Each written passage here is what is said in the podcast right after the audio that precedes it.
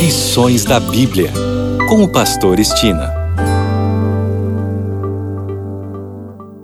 Olá, este é o seu programa Lições da Bíblia.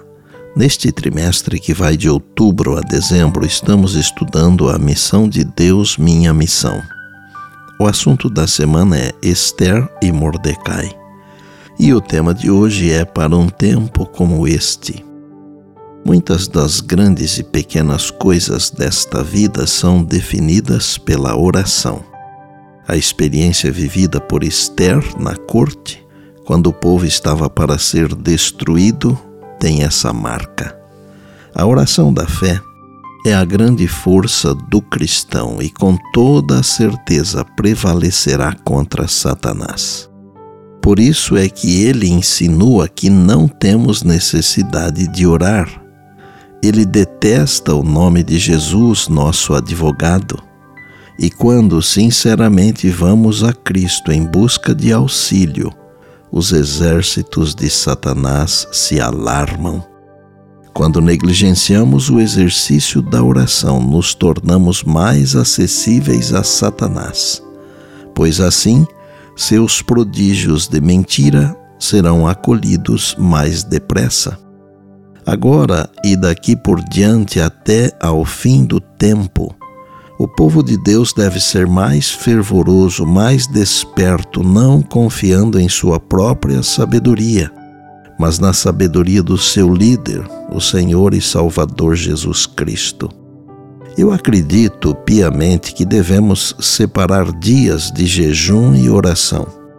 Mesmo que não seja de completa abstinência de alimento, mas podemos jejuar comendo alimentos mais simples e de forma moderada, tais como frutas, por exemplo.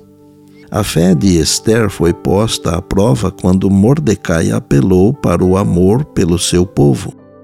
Ninguém sabia que ela era judia, exceto Mordecai, e uma vez que ela tomou a decisão de se envolver, não hesitou em colocar sua vida em risco.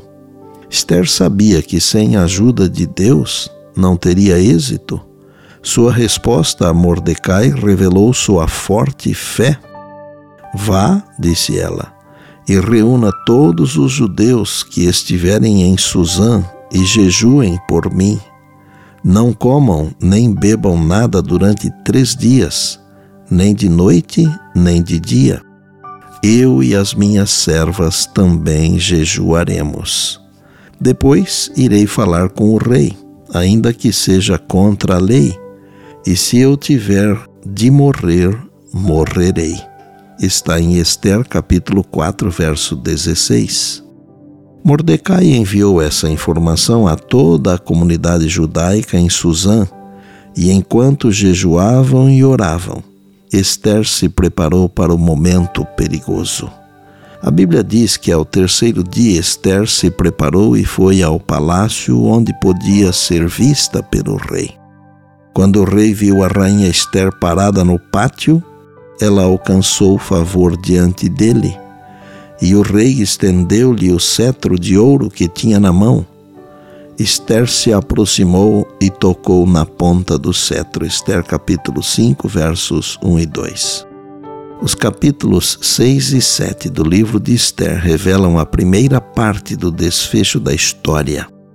Amã, que desejava a morte de todos os judeus, foi ele próprio enforcado na forca que preparara para Mordecai.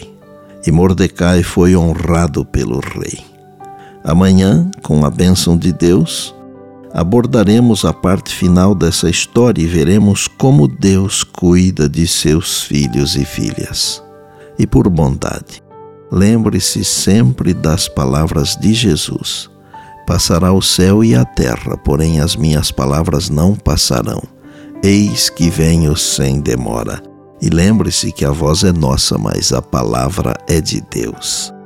Bem, amanhã tem mais, se Deus assim nos permitir.